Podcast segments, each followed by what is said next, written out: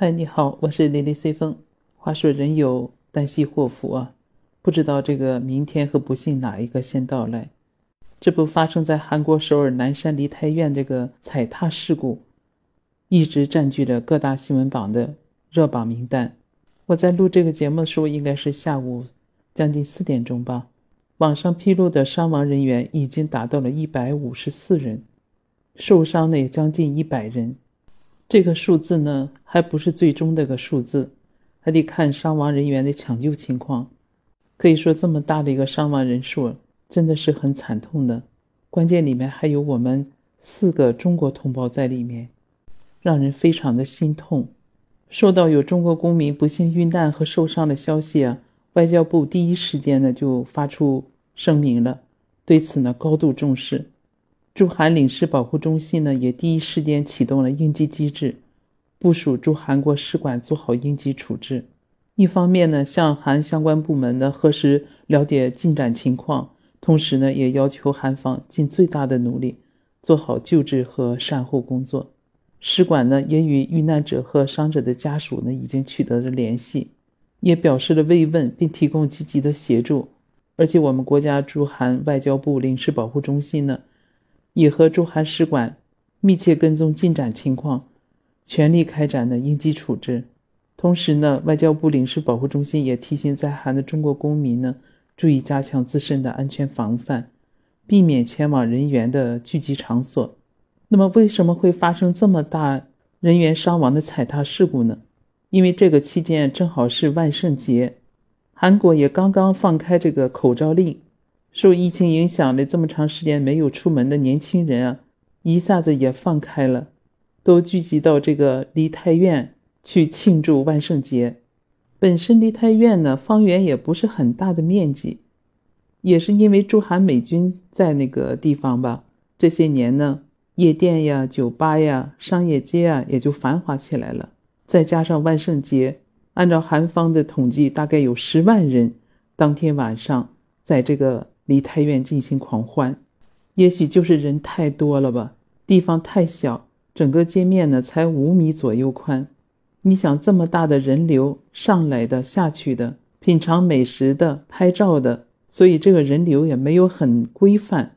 从网友们拍的那些视频也可以看到，当时的人流量是非常大的，而且它这个街道呢，它是一个上坡的街道，所以当上面出现拥挤啊。人群呢，就由上坡呢倒下来了，然后压到后面的人，一层一层的，下面的人呢又往上走，所以中间的人啊是最惨的。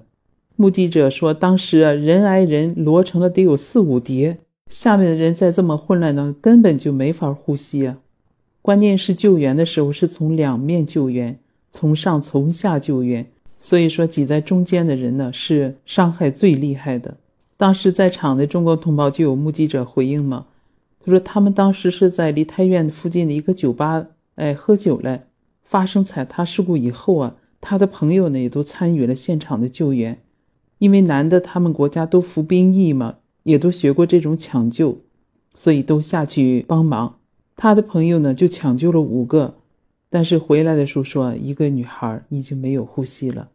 看视频当中救援现场。大概有几十辆救护车吧，还有消防员，整个街道就从那种狂欢的氛围一下子就到了这种悲惨的救援的场面，看着都让人心痛啊！看着在地上给他们做心肺复苏的人，还有在担架上被抬出去的人，那种场面真的是让人看了很心痛，因为大部分都是年轻人。人员散去，留在现场的都是一些伤亡者的物品。还有满街的一些垃圾废物，那种景色特别的凄凉，和先前这个万圣节万人庆祝的场面形成了鲜明的对比。说起踩踏事件，你还记得二零一四年跨年夜的上海外滩那次踩踏事故吗？